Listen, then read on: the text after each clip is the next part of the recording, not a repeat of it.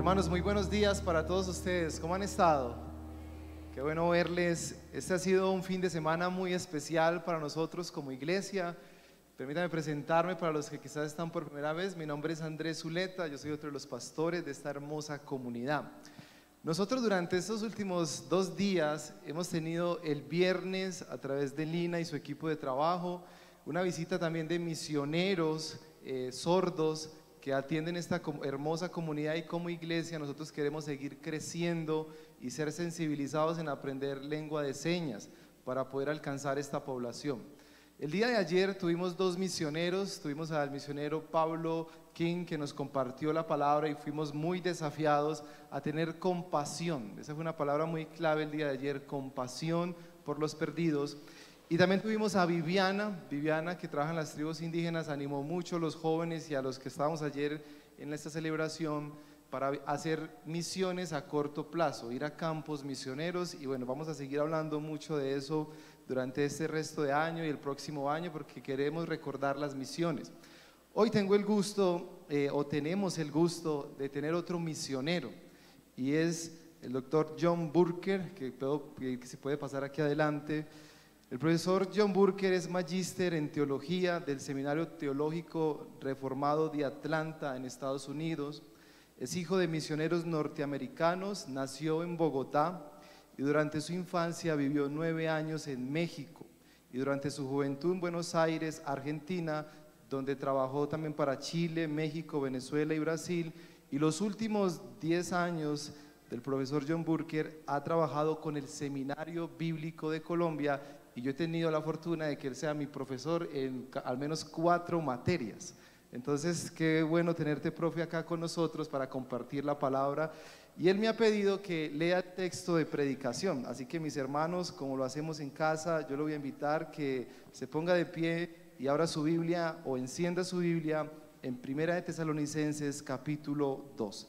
Y vamos a leer todo el capítulo. Primera de Tesalonicenses capítulo 2. Si algo en este lugar, cuando nos reunimos, no tiene error alguno, es la palabra de Dios. En ella no hay error. Esto es perfecto, mis hermanos, y podemos degustar del texto bíblico y de lo que Dios tiene para nosotros el día de hoy. Nosotros estamos leyendo la nueva Biblia de las Américas, para las personas que quizás no han hecho el cambio, estamos leyendo nueva Biblia de las Américas, ya no estamos leyendo la NBI, nueva Biblia de las Américas. Esta es la palabra del Señor para todos nosotros el día de hoy. Porque ustedes mismos saben, hermanos, que nuestra visita a ustedes no fue en vano, sino que después de haber sufrido y sido maltratados en Filipos, como saben, tuvimos el valor, confiados en nuestro Dios, de hablarles el Evangelio de Dios en medio de mucha oposición. Pues nuestra exhortación no procede de error, ni de impureza, ni de engaño, sino que así como hemos sido aprobados por Dios para que se nos confiara el Evangelio, así hablamos, no como agradando a los hombres, sino a Dios que examina nuestros corazones. Porque como saben, nunca, nunca fuimos a ustedes con palabras lisonjeras, ni con pretextos para sacar provechos, Dios es testigo.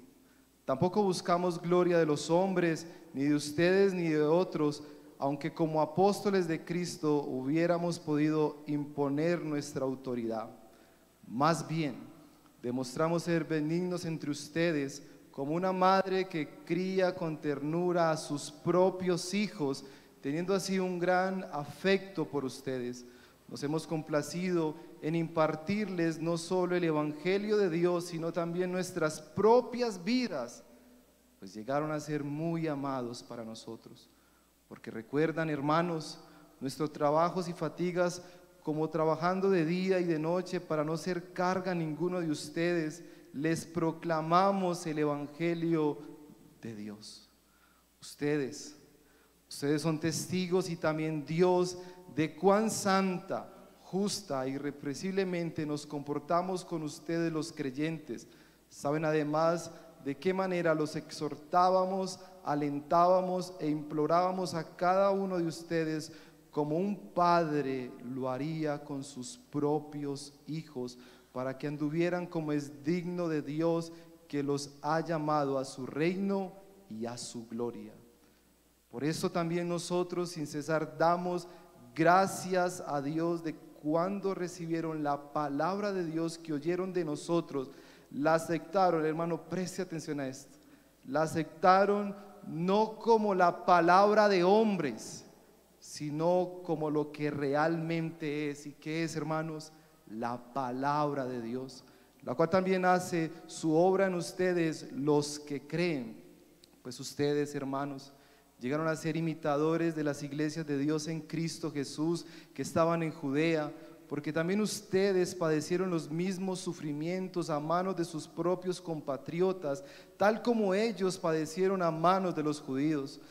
Estos mataron tanto al Señor Jesús como a los profetas, y a nosotros nos expulsaron y no agradan a Dios, sino que son contrarios a todos los hombres, impidiéndonos hablar a los gentiles para que se salven con el resultado de que siempre llenan la medida de sus pecados.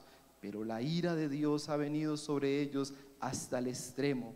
Pero nosotros, pero nosotros, hermanos, separados de ustedes por breve tiempo, en persona, pero no en espíritu, estábamos muy ansiosos con profundo deseo de ir a verlos, ya que queríamos ir a ustedes, al menos yo, Pablo, más de una vez, pero Satanás nos lo ha impedido, porque ¿quién es nuestra esperanza o gozo coronado de gloria?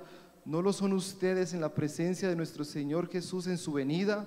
Pues ustedes, pues ustedes son nuestra gloria y nuestro gozo.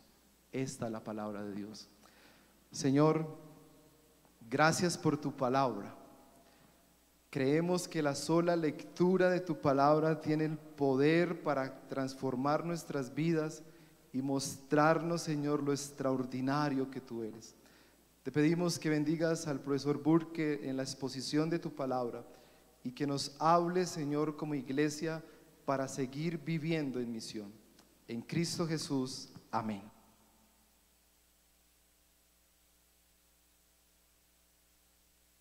Buenos días, es un placer estar con ustedes aquí y como Andrés recién les anunció, el título hoy es Viviendo en misión, o sea, cómo podemos nosotros, donde estamos, vivir en la misma misión que Jesús tuvo, porque nosotros estamos aquí en la tierra por una razón. No sé si lo han preguntado, ¿por qué estoy aquí? Están aquí porque Jesús no te ha llevado para el cielo, que es lejos mejor. Entonces, eh, uno dice a Dios, si es mejor allá, ¿por qué no me llevas? Es porque Él tiene algo para que hacemos durante nuestras vidas. Tienes y yo tengo una misión sagrada de parte de Dios. Y entonces Dios nos ha ubicado en los lugares donde estamos y nosotros queremos vivir de una forma exitosa ante Él. Entonces, la pregunta es, ¿cómo puedes ser exitoso en tu misión dado por Dios a ti en esta vida? ¿Cómo podemos evitar el fracaso? ¿Sí? Entonces, cuando miramos por todo el mundo, nosotros vemos mucha gente que está buscando cumplir propósitos, están viviendo con misión. Y una vez mi hijo mayor, eh, cuando era más pequeño, él dijo, él dijo, papá, eh, mi objetivo en la vida es ser exitoso. Y uno dice, bueno, me alegro mucho por vos, me alegro que quieres ser exitoso, pero ¿qué significa el éxito? Si nosotros vemos allá en Europa un señor que decidió que quería obtener sus propósitos, quería dejar su legado, quería dejar su nombre en la historia y ha hecho un desastre en Ucrania por buscar ser exitoso todos nosotros pensamos que es un fracaso. ¿sí? Igualmente, allá en el país vecino de Venezuela, uno dice, ¿cómo es posible que un agente líder de nación puede hacer una vergüenza tal en búsqueda de lo que ellos llaman el éxito y terminan en el fracaso?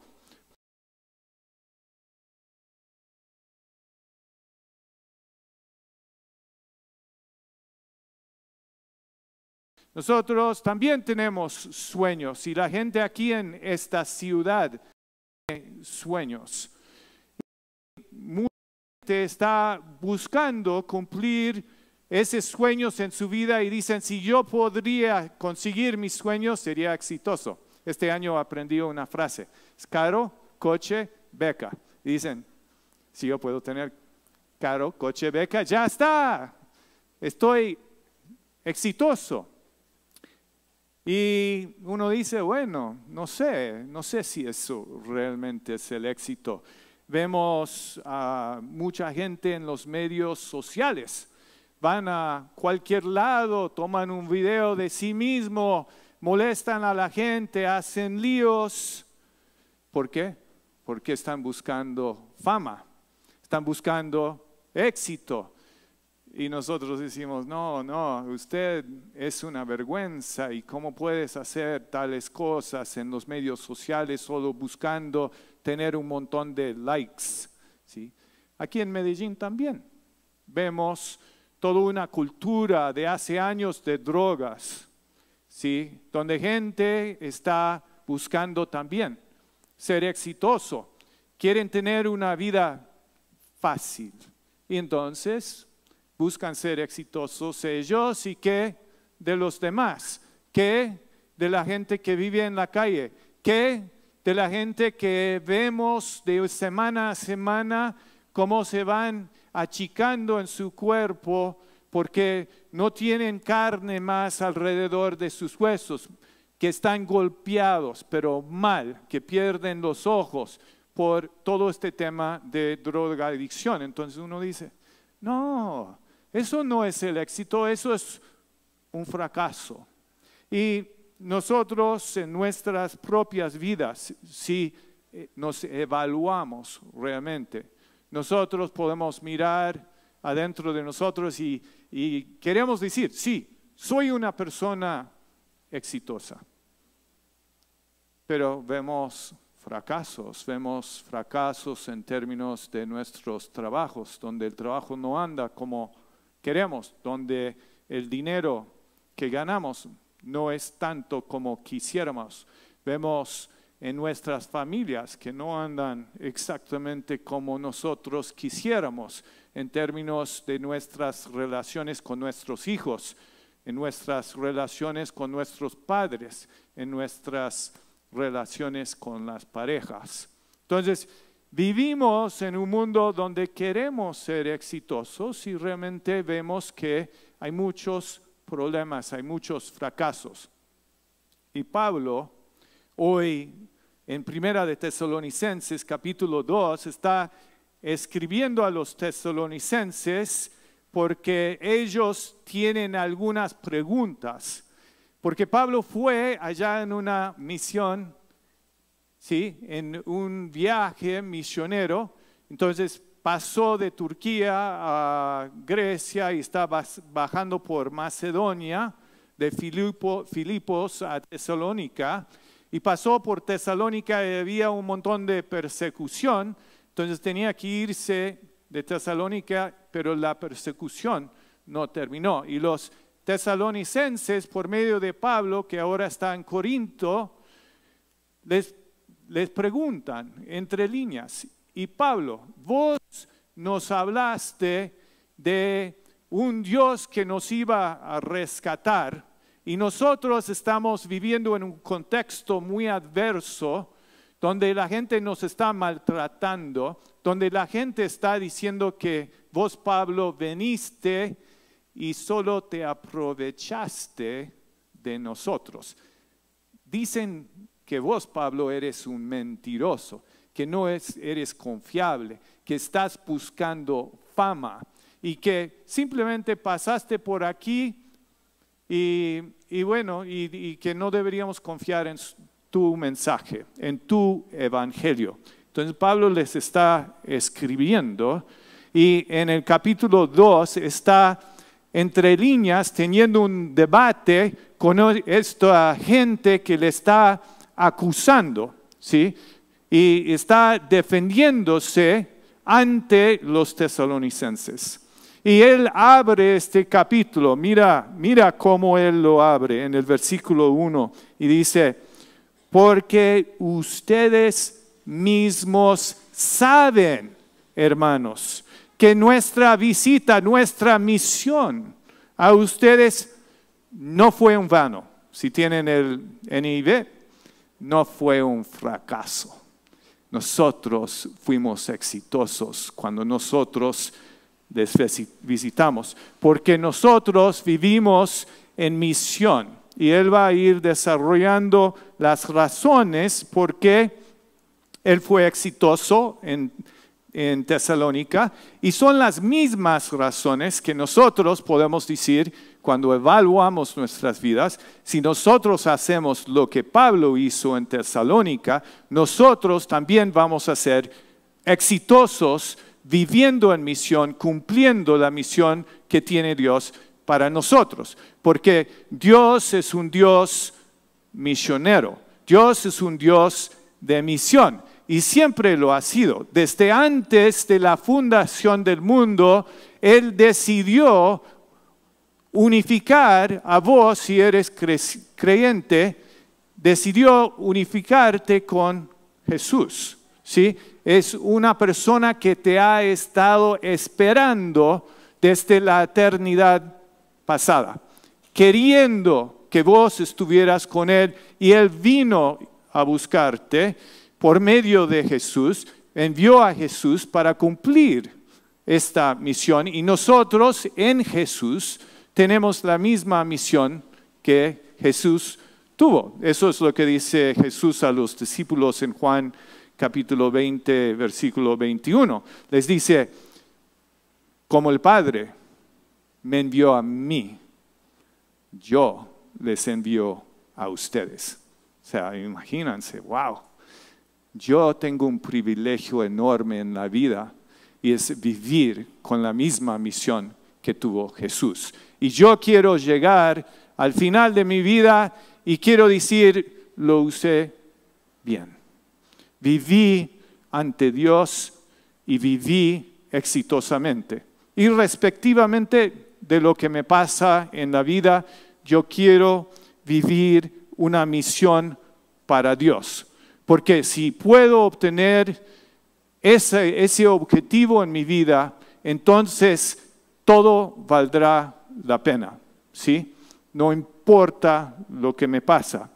Y entonces Pablo quiere reasegurar a los tesalonicenses que en medio de este, esta situación horrible que están pasando, y Pablo está muy preocupado por ello, si sigues y lees el capítulo 3, está está pensando, y Satanás va a robarles la fe y, que, y está muy preocupado para ver qué está pasando con los tesalonicenses. Pero entonces la pregunta detrás de todo esto entonces es cómo puedo, podemos, cómo puedes ser exitoso en tu vida viviendo en misión para Dios. ¿Cómo puedes evitar el fracaso?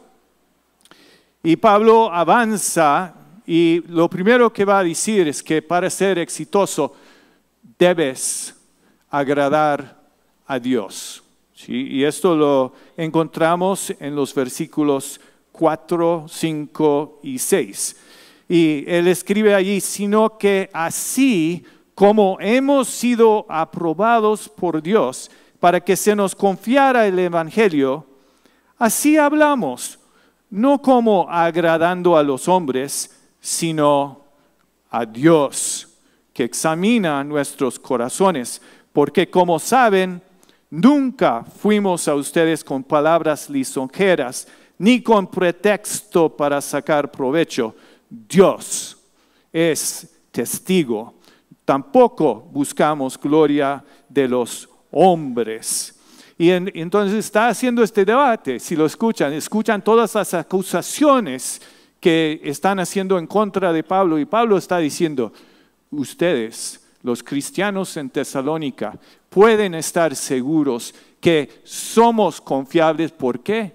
Porque Dios lo dijo porque Dios miró nuestros corazones y mira dentro de nuestros interiores. Y nos esto es un tema en toda la Biblia. Dice que Dios mira a través del mundo para ver si hay alguien que tiene un corazón como Él. Evalúa nuestro interior. Y Dios evaluó al corazón de Pablo y dijo, este corazón es digno de confiar entonces Pablo está diciendo, pueden tener confianza en nosotros, que nosotros no mentimos, no estamos buscando aprovecharnos de ustedes, no estamos buscando gloria de los hombres. Dios lo sabe y entonces ustedes pueden confiar en nosotros porque nosotros vivimos para agradar a Dios. Hay un filósofo danés que se llama Soren Kierkegaard y él escribió un libro que se llama Pureza de corazón es desear una sola cosa. Y él habla de algo que se llama las masas. Las masas son toda la gente del mundo, son todas las voces del mundo. Y dice que no deberíamos vivir para las masas, sino que hay una audiencia, una sola, un Dios ante el cual nosotros debemos vivir y para el cual deberíamos buscar en todo agradarle. Eh, mi papá eh, decidió desde muy temprano involucrarse con eh, ministerios universitarios, luego se puso con uno de estos grupos de traductores de la Biblia y por eso venimos a Colombia, por eso nací en Colombia, nací en Bogotá. Y en un momento mi familia se fue para las Amazonas en el sureste de Colombia y pasamos como seis meses cuando yo era muy chiquitito corriendo por ahí por un tribu en medio de la selva.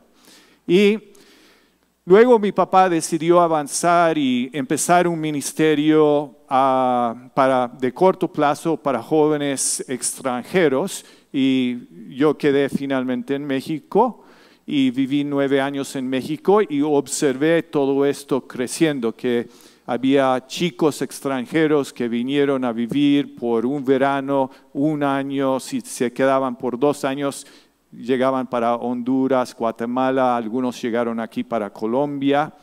Y más o menos promedio pasaron 80, 100 personas por este programa por verano. Y durante el tiempo que mi papá estaba eh, haciendo este ministerio, probablemente pasaron más o menos 2.500 jóvenes extranjeros. Y entonces venían a México, vivían con familias mexicanas, trabajaban con iglesias, eh, tocaban las puertas en las vecindades, en los barrios, trataban de, empezar estudios bíblicos, invitaban a gente a, a convivencias, a reuniones los sábados a la noche. Y entonces ellos terminaron apoyando a la iglesia local, y terminaron empezando iglesias en México, terminaron volviendo a sus lugares de origen y algunos empezaron iglesias, otros participaron ahí. Y uno piensa en el impacto en el futuro sobre las muchas personas. Um, y, yo pienso, mi papá, él me dijo una vez, si yo hubiera quedado en los Estados Unidos, me hubiera gustado ser abogado. Y, otra vez me dijo, me hubiera gustado tener una casa en los Estados Unidos. Nunca fue dueño de una casa. Y a pesar de todo eso, y a pesar de todo lo que vivió, no estando en un lugar tan bueno materialmente, yo no puedo pensar de una persona que fue tan exitoso como mi papá. Yo quisiera ser exitoso como mi papá. ¿Pero por qué? Porque él quería agradar a Dios en sus vidas. Mi mamá pienso que también fue exitosa porque ella estaba allí fielmente apoyándole en su ministerio. Y nosotros, sus hijos, entonces observamos todo esto y nosotros creo que recibimos una crianza muy buena y creo que eso es ser exitoso. Es, ¿sí? es vivir la vida donde Dios les ha llamado y mostrar cómo uno busca profundamente a Dios y que tus hijos y la gente alrededor de vos pueden ver esto porque uno busca agradar a Dios. Y esto es lo que hizo Pablo ahí en Tesalónica. Y la pregunta que quizás algunos te han hecho es, ¿cómo sabes que eres exitoso? Y no sé cómo vos responderías. Ah, bueno, tengo buenos, buenas calificaciones en la universidad o en la secundaria. Mira, tengo coche, mira, tengo una casa, tengo una linda familia y bueno, ¿qué tal si pudiéramos responderles en vez de, mira las cosas que tengo, que yo sé que soy exitoso porque busco agradar a Dios en mi vida? Y Jesús vino y vivió en este mundo y fue exitoso porque buscó agradar a Dios en todo lo que hizo. Y eso es lo que Dios Padre anuncia. Dice, este es mi Hijo, quien amo muchísimo. Con Él estoy bien contento, bien agradado, porque mi Hijo hace lo que me agrada. Y esto esas son las palabras que nosotros queremos escuchar. ¿sí? Queremos escuchar de Dios. Mira a mi hija, mira a mi hijo. Y queremos ver su sonrisa para nosotros. ¿sí? Entonces queremos nosotros seguir en los pasos de Jesús y buscar agradar a Dios en todo. ¿Sí? Ustedes que son jóvenes, tienen una amplia vida enfrente de ustedes ¿Qué tal que usan las décadas que tienen para agradar a Dios en sus vidas? Y nosotros que somos un poco más viejos, yo pienso, bueno, eh, ¿cuánto más de vida útil tengo? Eh, recién la semana pasada cumplí años, sí. Eh, cumplí 59. Entonces digo, bueno, llegando a los 85, ya, ya creo que mi cuerpo no va a andar más, ¿sí? Eh, entonces, quizás tengo 15 años. O sea, ustedes jóvenes, mira el regalo que tienen. Todo ese tiempo para invertir bien, ¿sí? Para agradar a Dios. Y nosotros, que estamos más avanzaditos, estamos en la misma. Queremos agradar a Dios en todo. Entonces, primero, si quieren vivir una vida exitosa, busquen agradar a Dios. Y segundo, lo que va a decir Pablo es que deben compartir sus vidas con el pueblo de Dios. Mira lo que dice Pablo en el versículo 7 y 8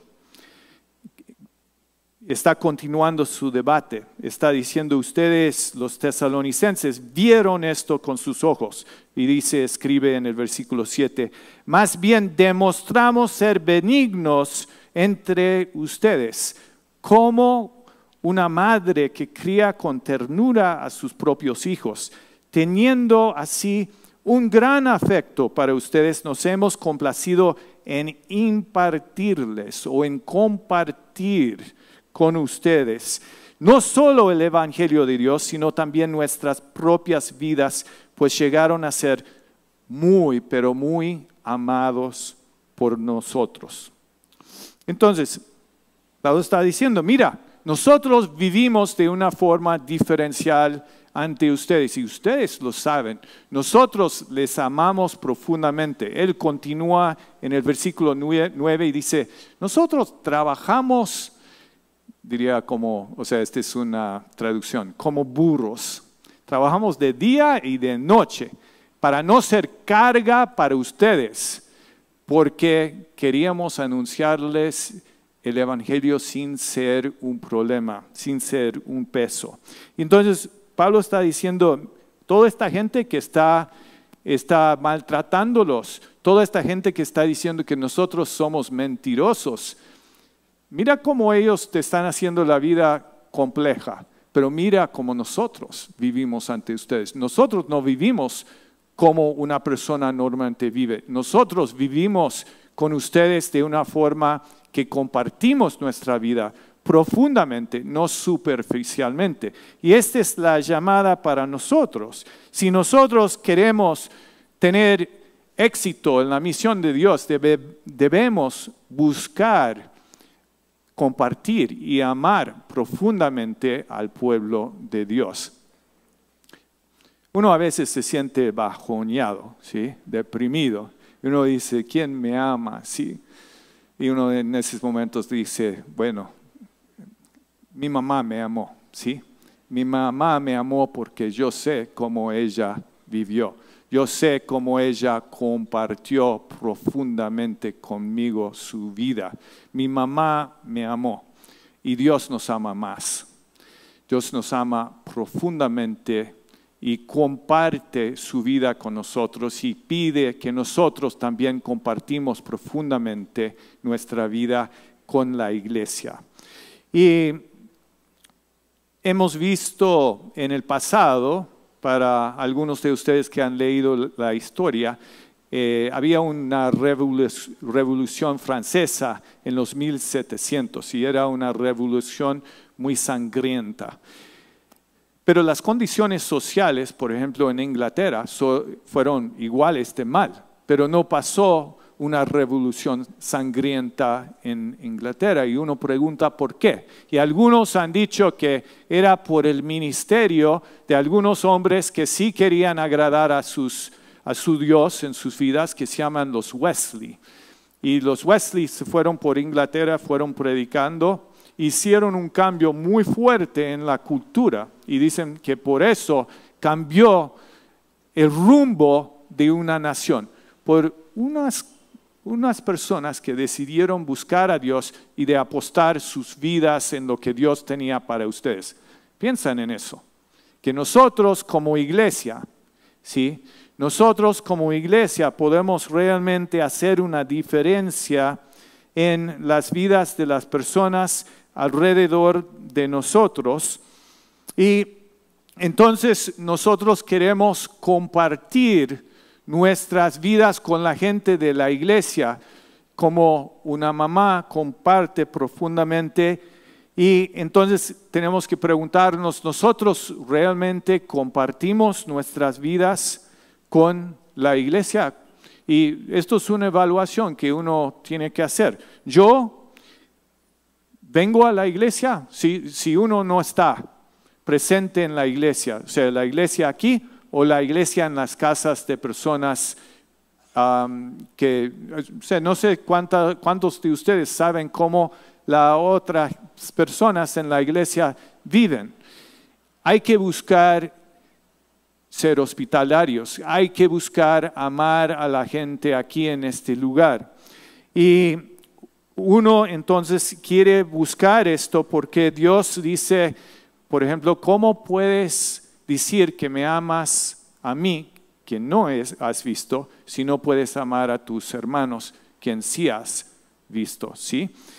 Y Cristo vino, compartió su vida con nosotros y vinieron, vino y estaba hablando con, con gente ahí y algunos de ellos dijeron, ¿dónde vivís, maestro? Y él dijo, vengan y vean, los invitó a su casa. Entonces, qué bueno sería si nosotros compartimos con otros de la iglesia lo que Dios nos ha dado. Y ellos siguieron y compartieron la vida con Jesús. Jesús muy amablemente caminó con ellos por tres años. Y al final de su vida, como nosotros conmemoramos en la cena del Señor, ¿sí? muy gráfico, tomó un pedazo de pan y lo rompió dijo y lo distribuyó, compartió su vida en anticipación de lo que iba a hacer en la cruz. Cuando murió en la cruz, compartió su vida con nosotros y sigue compartiendo su vida con nosotros. Y nosotros entonces deberíamos, aún cuando es difícil, aún cuando es sacrificial, deberíamos buscar compartir nuestras vidas con la gente que Dios nos ha regalado en la iglesia. Y, y, si hacemos esto, si compartimos nuestra vida, seremos exitosos en vivir en misión. Vimos todos estos estas personas que han ido a diferentes lados, están buscando compartir lo que Dios les ha dado con la gente en esos lugares. Entonces, si quieren ser exitosos en vivir una misión, deberían primero buscar agradar a Dios en todo. Segundo, deberían buscar compartir sus vidas con el pueblo de Dios, con las personas de Dios que Dios ha puesto en sus vidas. Y tercero, deberían buscar estimar la palabra de Dios, valorar la palabra de Dios. Leemos en el versículo 13. Por eso también nosotros, sin cesar, damos gracias a Dios de que cuando recibieron la palabra de Dios, que oyeron de nosotros, la aceptaron no como la palabra de hombres, sino como lo realmente es la palabra de Dios, la cual también hace su obra en ustedes los que creen. Pablo está diciendo a los tesalonicenses, nosotros fuimos exitosos. ¿Por qué? Porque ustedes no solo escucharon la palabra, no, dejaron que la palabra entrara por un oído y saliera por el otro oído, sino que lo aceptaron no como palabra cualquiera de, una, de un hombre o de una mujer, sino que es como es de Dios. Entonces nosotros tenemos que hacer lo mismo en nuestras vidas, tenemos que valorar esta palabra. Se dice, Pablo explicó que el hombre natural, o sea, el hombre sin Dios, piensa que las palabras de Dios son necedad y no las puede entender. Entonces nosotros tenemos que buscar tomar las palabras de Dios y aprovecharlas, valorarlas, atesorarlas, memorizarlas, meditar sobre ellas hasta que esas palabras sean nuestra vivencia, ¿sí? Es como Dios nos ha dado sus palabras para que vengan a nosotros y que sus palabras viven en nosotros y sus palabras nos cambian.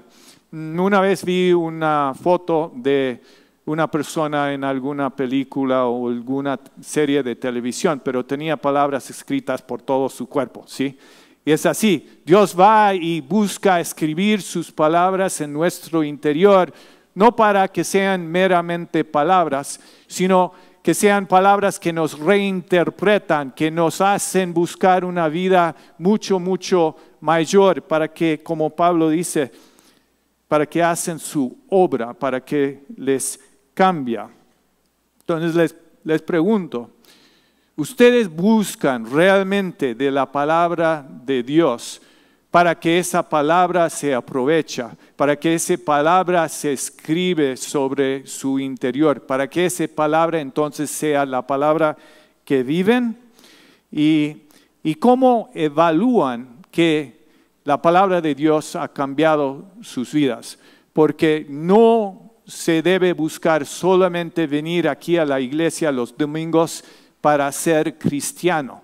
Si estamos viviendo como cristianos solo el domingo y no el resto de la semana, estamos haciendo un error abismal, porque eh, lo van a notar. Toda, toda la gente con quien trabajamos, lo van a notar nuestras familias, nuestros hijos van a ver la diferencia en lo que decimos el domingo y cómo vivimos durante el resto de la semana. Y entonces eso va a tener consecuencias y va a llevar al fracaso. Para mí es fascinante observar la vida de Jesús porque Él, siendo Dios, pudiendo simplemente abrir su boca y hablar, hizo un énfasis muy fuerte sobre la Biblia, lo conoció, o sea, conoció el Antiguo Testamento y lo honraba. Uno piensa de la tentación que él tuvo con Satanás y él decía repetidamente, escrito está. y citaba el Antiguo Testamento. ¿sí? Y nosotros también tenemos que conocer las palabras que están escritas en la Biblia de tal forma. Y dijo a los judíos cuando estaba conversando con ellos y dijo a ellos, ¿no, ¿no han leído? Es como una pregunta de asombro. ¿No han leído? Leen para que aprendan. ¿Sí? Aprovechan las palabras que Dios les ha dado. Y cuando él fue a su pueblo, en Lucas 4, al sinagoga, e, es, realmente sorprendente porque le dieron el rollo de las palabras de Dios, de Isaías, y él sentó, el que pudo haber hablado, desenrolló ese rollo y leyó. Invirtió su tiempo leyendo la palabra de Dios. Entonces lo honraba, lo usaba y cuestionaba y, veía a la gente, ustedes tienen ese libro, úsenlo. ¿Sí? Y nosotros deberíamos valorarlo, deberíamos atesorarlo, deberíamos apreciarlo, deberíamos dejar que tenga el impacto que debería tener en nuestras vidas. ¿Por qué? Porque Jesús dijo que era súper valioso para nosotros y es un regalo de parte de Dios para nosotros. Entonces, si quieres ser exitoso en tu vida, si quieres vivir una vida de misión, si quieres llegar al final de tu vida y decir, hice todo lo posible para buscar a Dios, entonces debes empezar hoy, primero, a agradar a Dios en todo. Segundo, a compartir profundamente, no superficialmente con la iglesia, el pueblo de Dios. Tercero, a valorar, estimar, atesorar la palabra de Dios. Y cuarto, debes buscar ser fiel en el sufrimiento. Eh, leemos en el versículo 14, Pablo hablando a los tesalonicenses, está diciendo, mira, mira cómo cambiaron sus vidas, pues ustedes hermanos llegaron a ser imitadores de, los, de las iglesias de Dios en Cristo Jesús, que están en Judea, porque también ustedes padecieron, ustedes sufrieron los mismos sufrimientos a manos de sus propios compatriotas, tal como ellos padecieron a manos de los judíos. Y entonces Pablo está diciendo, mira, mira sus vidas, están sufriendo y están siendo fieles a Dios. Y entonces nuestra visita a ustedes fue un éxito, porque ¿quién va a sufrir para algo que piensa que es una mentira? Y las dificultades, las adversidades, las persecuciones son algo que nos ayuda a ver cómo somos realmente, cómo somos adentro de nosotros. No sé si algunos de ustedes han tenido pruebas o problemas de corazón. Mi papá tuvo un problema de corazón que después tenían que ponerle un marcapaso, pero antes de eso, para saber cómo era la salud, de su corazón, él tenía que hacer lo que se llama, creo, un prueba de estrés, donde se pone en una bicicleta y le tienen un montón de cables conectados y ven cómo él, reacciona. Esa es una prueba de estrés, es para saber la salud del corazón. Y cuando vienen las dificultades para nosotros, son pruebas de estrés y nos ayudan a ver cómo somos realmente adentro si somos espiritualmente saludables o no. Pablo está diciendo a los tesalonicenses, mira, mira cómo son fieles, no solo en las buenas, sino también en las malas. Y entonces nosotros tenemos que entonces comprometernos a no solamente en los tiempos buenos, sino en los tiempos malos de ser fiel hacia Dios. Y tenemos que evaluar cómo hacemos cuando las cosas no avanzan como queremos. Ah, reaccionamos como el mundo. Si yo a veces, eh, bueno, tengo coche en los Estados Unidos y lo estoy manejando allá y, y, a veces digo, ay, ¿cómo pudo esta persona haber hecho tal cosa? Y después pienso, ¿estoy honrando a Dios como debería? Porque Dios me manda a pensar sus mismos pensamientos. ¿sí? Me manda a tener sus mismas actitudes. O sea, la mente que estuvo en Jesucristo debe vivir en nosotros. Y entonces tenemos que evaluar nuestra conducta y tenemos que arrepentirnos cuando algo no se ve bien, cuando pasamos por dificultades. Y tenemos que pedir más de Dios porque queremos vivir esa vida de Jesús en nuestras vidas. Y yo cuando veo otra vez a Jesús, es muy notable que Él vino y simplemente en aparecer en este mundo, en ser concebido, en nacer y vivir en un mundo pobre, yo, a mí no me hubiera gustado vivir en la sociedad que tenía que vivir Jesús. Estoy muy contento con todas las comodidades que tenemos. O sea, plomería es una gran ventaja, ¿sí? Y yo pienso que Dios, o sea, Jesús, que es Dios, todo resuelto en el cielo, vino para vivir, pero cuando vivió, sufrió. Y no solo por las condiciones, sino sufrió porque sabía lo que pensaba la otra gente, sabía cuando estaban pecando, sabía los pensamientos de su corazón, sabía cómo ellos estaban ya cuando, al mismo tiempo que él hablaba, que ellos estaban, creo que la palabra es socovando, o sea, la, sí, gracias. Ese, eso es lo que estaba diciendo, ¿sí? Y entonces veo a Jesús que avanzó y cumplió su misión, no paró, aún cuando él estaba orando en el Getsemaní estaba diciendo, por favor, Señor, no quiero beber esta copa y se comprometió hasta el final para nosotros. Nosotros, siguiendo en sus pasos, deberíamos comprometernos a ser fiel en el sufrimiento, a ser fiel con todo lo que tenemos y vamos a cumplir esa misión y vamos a ver en, nuestros, en nuestras situaciones que avanzamos siendo personas de fidelidad, siendo personas exitosas. Entonces, para ser exitoso, primero, busca agradar a Dios en todo. Segundo, comparten sus vidas profundamente con la gente que Dios ama. Tercero, busca valorar, atesorar la palabra de Dios. Cuarto, buscan ser fieles, aún en las situaciones más horribles que pueden encontrarse. Y finalmente, cinco, ansian, desean profundamente que cuando Jesús vuelve, que habrá otros que ustedes quieren y que ustedes han buscado allí frente a Jesús. Y Pablo termina diciendo, nosotros fuimos exitosos porque yo Pablo, sé que ustedes van a estar presentes cuando viene el Señor. Mira lo que, lo que dice en el versículo 17.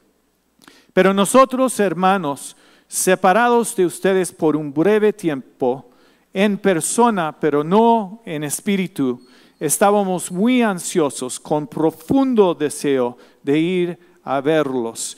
Ya queríamos ir a ustedes, al menos yo, Pablo, más de una vez, pero Satanás nos lo ha impedido. Porque ¿quién es nuestra esperanza o gozo o corona de gloria?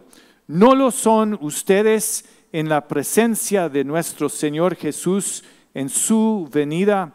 Pues ustedes son nuestra gloria y nuestro gozo. Pablo está diciendo, mira, yo quiero estar con ustedes, tengo un deseo profundo de estar con ustedes, pero aún si no los veo más en esta vida. Mi visita a ustedes, mi visión, mi misión con ustedes no fue un fracaso, fue un éxito porque ustedes van a estar ante el Señor en su venida. ¿sí? Y nosotros tenemos que tener esa misma centralidad de propósito y de misión en nuestras vidas. Porque Pablo quiso lo mejor para los tesalonicenses y nosotros queremos lo mejor para la gente alrededor de nosotros, para nuestras familias y también para la gente de nuestras comunidades, la gente de nuestros trabajos, la gente que vemos en, los, en las misiones que hacemos. Yo tengo dos hijos, los quiero muchísimo. Uno tiene 23 años y el otro tiene 21 años. Y son mi descendencia física. Tener hijos y no darles alimento espiritual para que puedan llegar a ser descendencia espiritual es horrible. Yo más que todo quiero que mis hijos sean descendientes espirituales de Jesús. Y yo quiero apoyarles en ese proceso. Este año, creo que en enero, a mi hijo menor se paró en mi casa allá en los Estados Unidos a la mitad de las escaleras y me miró y me dijo, papá, si usted no hablara tanto de Dios, quizás yo le buscaría más, de Dios, más a Dios. Entonces yo le miré y le dije, yo nunca, jamás voy a parar de hablarte de Dios. ¿Por qué? Porque eso es el ejemplo de Jesús, ese es el ejemplo de Pedro, ese es el ejemplo de Pablo. Nunca pararon para que nosotros pudiéramos tener esa posibilidad de vivir ante Dios. Luego en el verano, a mi hijo menor tenía un trabajo que tenía que hacer planificación y tenía que trabajar cada semana para alguna persona. Entonces una de las semanas me dijo, papá, esta semana voy a trabajar para vos. Y tenía que también poner cosas para las cuales él estaba agradecido. Y me dijo, papá, quiero agradecerte que cada vez que me hablas, me hablas de Dios. ¿Sí? No paren están aquí para un propósito, con una misión. Están para vivir la vida de Jesús. Alguien dijo, eh, predico, creo que fue San Tomás, y dijo, predico más con acciones que con palabras. A mí me parece que debemos predicar integralmente, pero tenemos que usar palabras, ¿sí? Entonces predicamos siempre a otras personas porque les deseamos lo mejor. Entonces no se den por vencidos por otros. Predican con palabra y con vida. Y recuerden que nosotros tenemos armas, armamentos para destruir fortalezas espirituales. Entonces, si la Biblia dice que podemos orar para los demás y que eso hace un impacto, tiene un efecto, entonces, ¿por qué no oramos? ¿Por qué no oramos para los que queremos? ¿Por qué no oramos para nuestros hijos, para nuestros compañeros de trabajo? Deberíamos estar orando para los misioneros, para los pastores, para el avance del reino en este mundo, confiados que cuando oramos es efectivo. ¿Sí? Y Jesús vino para nosotros y Él vino y oró para vos y para mí, oró para nosotros en Juan capítulo 17. Nos tenía en mente y Él vino y sufrió por el gozo que tenía enfrente de Él. Entonces Él en la cruz estaba pensando de vos, estaba pensando de mí y tenía nuestra cara en su mente, porque sabía que íbamos a venir desde antes de la fundación del mundo. Y Él vino para cumplir esa misión. Y Él vino porque quería que todos nosotros podríamos estar con Él en ese momento culminante de la historia, ese momento donde todo se revelará como es. Y si uno es de Dios, de Jesús, entonces uno va a ser cambiado. Pero si uno no es de Jesús, uno va a ser separado. Y Jesús nos ha dejado aquí con la misma pasión, con la misma intensidad, para que nosotros podríamos avanzar sus propósitos en las vidas de las personas alrededor de nosotros. Y para que avanzamos ese reino en nuestra familia, en nuestra comunidad, en nuestros trabajos, en esta ciudad, en esta nación y a través de todo el mundo. ¿Sí? Y nosotros deberíamos ver su compromiso y deberíamos decir, sí, Jesús, yo quiero ir contigo a la mano, caminando contigo y quiero compartir de esta misión contigo. Entonces, en conclusión, no queremos tener vidas que se desperdician, vidas malgastadas. El tiempo se va filtrando por nuestros dedos y no queremos tener vidas diluidas. Nosotros queremos tener vidas de éxito y no de fracaso. Y vemos los fracasos que son enormes alrededor de nosotros. Pero Pablo en, Primera de Tesalonicenses 2 nos ha dejado un regalo, porque él dice, ustedes pueden vivir en misión y pueden ser exitosos en la misión que Dios les ha dado y pueden ser exitosos si agraden a Dios primero, si segundo comparten profundamente con el pueblo de Dios, tercero si valoran, estiman, atesoran esa palabra de Dios que es vida para nosotros, si deciden y se comprometen ser fieles en las buenas y en las malas, en las adversidades, en las dificultades y si viene hasta en la persecución.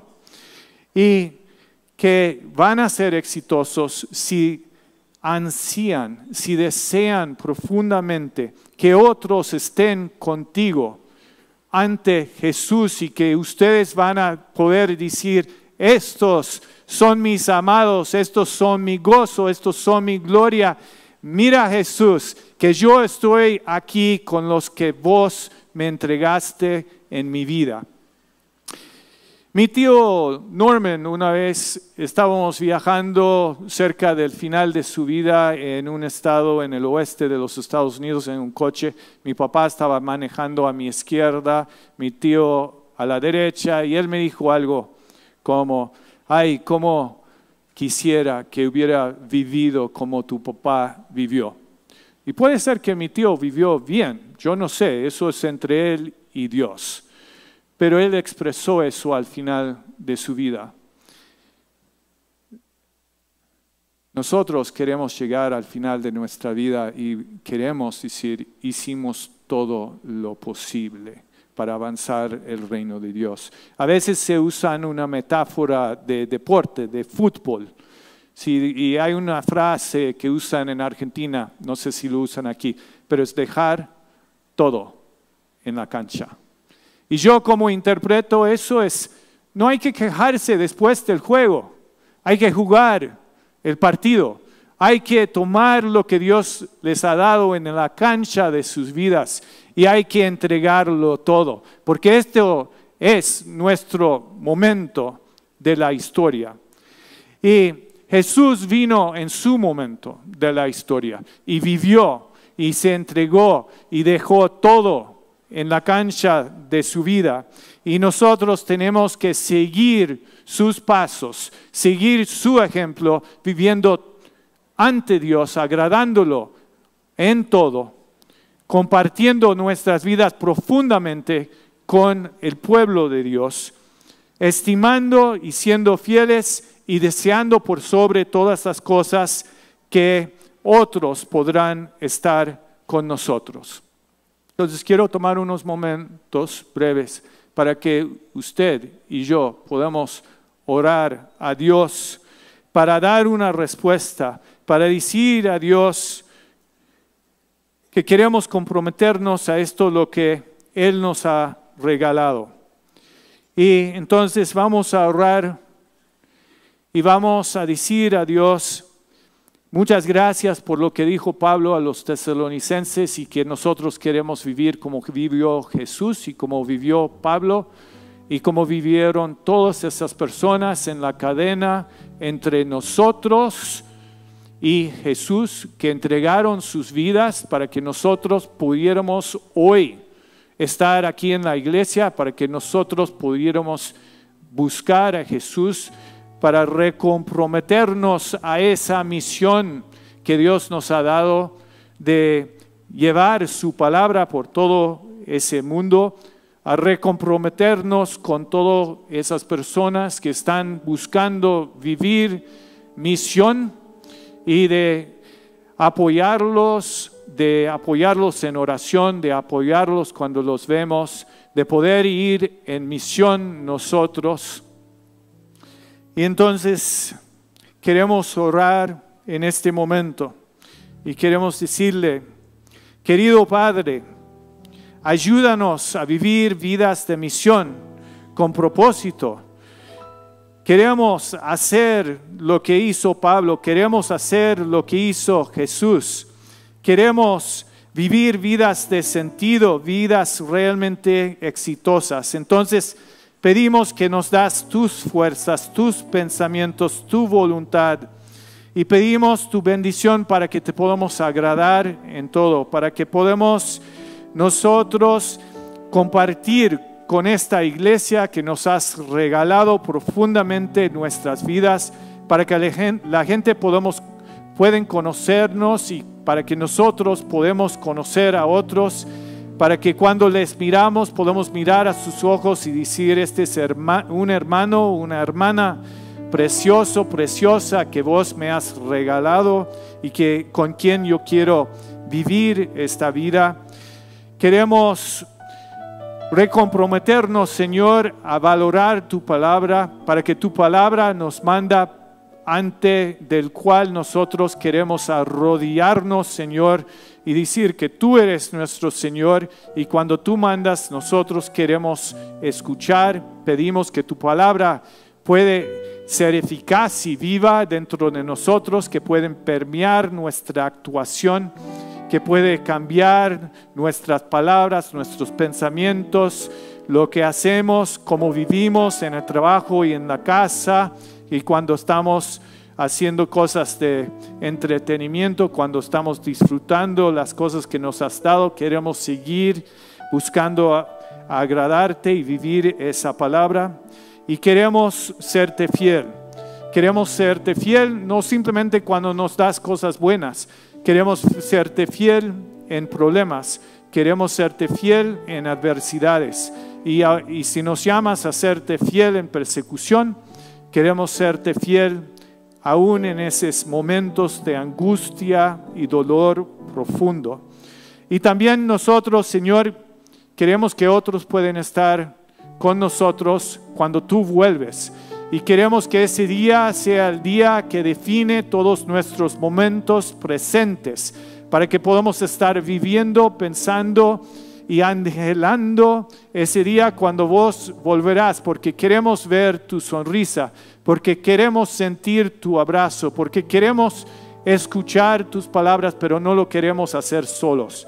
Queremos hacerlo con otros, para que ellos también puedan ver tu sonrisa, tener tu abrazo, entrar en tu reino y en esa herencia que has preparado para nosotros desde la eternidad pasada.